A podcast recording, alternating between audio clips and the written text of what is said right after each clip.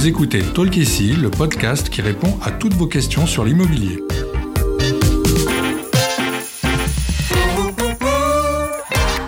Je suis Audrey, content manager chez Bien Ici, et je suis accompagnée aujourd'hui par Salima, responsable commercial. Bonjour Salima. Bonjour Audrey. Nous allons aujourd'hui parler de surface de logement et tu vas nous aider à faire la différence entre surface habitable, surface utile et loi Carrez.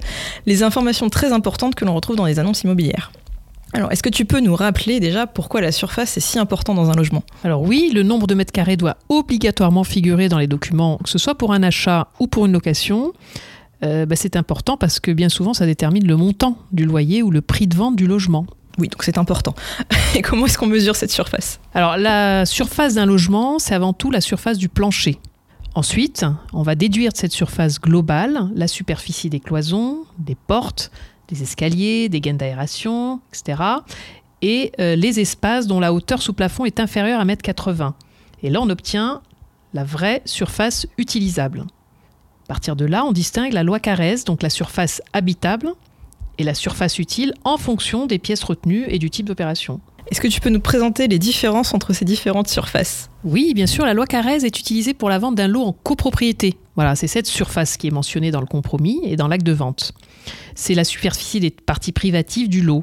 Donc là-dedans, on intègre euh, les pièces courantes, salon, cuisine, chambre, bureau, salle de bain sanitaire, mais aussi les combles, qu'elles soient aménagées ou pas, les vérandas, les dressings, les remises, les caves, les parkings, les terrasses et les balcons. D'accord. Voilà, ce qu'on appelle la surface habitable, ou encore loi Boutin, c'est la superficie des pièces closes et intérieures, donc euh, les pièces de vie, les couloirs, les combles aménagés cette fois-ci. D'accord. Donc en revanche, là, on exclut la superficie de, de la véranda, du balcon, de la cave, du garage. Pour rappel, euh, il est interdit de louer un logement dont la surface est inférieure à 9 mètres carrés, avec une hauteur sous plafond d'au moins 2 mètres 20 ou un volume habitable d'au moins 20 mètres cubes. Mais par contre, tu peux vivre dedans. Absolument. Et donc la dernière surface qui nous intéresse, c'est la surface utile. Alors on la croise un peu moins souvent celle-là, mais est-ce que tu Oui. peux nous l'expliquer? Alors, elle est définie euh, par le Code de la construction de l'habitation également. Et elle est notamment employée pour les constructions neuves et dans les dispositifs de défiscalisation comme la loi Pinel. Alors elle, elle donne une idée plus précise des espaces de vie et des lieux de stockage. Par exemple, elle va permettre de mieux évaluer la valeur d'une maison individuelle qui est de taille modeste mais qui est entourée de plusieurs dépendances ou d'un appartement ou d'une cave spacieuse. D'accord, oui. C'est finalement toutes les annexes qui pourraient euh, rajouter de la valeur à la mais- enfin, à la- à l'appartement. Absolument. Et si on se trompe dans le calcul de ces différentes surfaces, qu'est-ce qui se passe?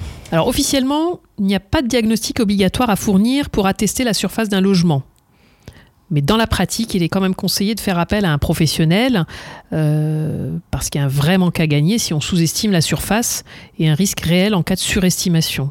Donc généralement, euh, la marge de- d'erreur euh, que la loi établit est de de 5%. D'accord. Par exemple, si le locataire qui a signé un bail pour un 25 mètres carrés constate que le logement ne mesure en réalité que 23 mètres carrés, ben, est en droit de réclamer la révision du loyer à son bailleur, devant la justice si besoin. Et dans le cas d'un achat immobilier, ben, l'acheteur qui constate une erreur de superficie de plus de 5% dans l'année suivant son acquisition peut également demander une diminution du prix d'achat. D'accord. Donc c'est pas obligatoire, mais c'est quand même très fortement recommandé. Absolument. Merci beaucoup Salima pour toutes ces réponses. Merci Audrey.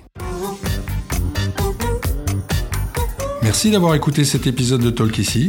S'il vous a plu, s'il vous a aidé, n'hésitez pas à le noter et le partager. Découvrez nos autres réponses à vos questions sur l'immobilier, sur les plateformes de podcast et sur bienici.com.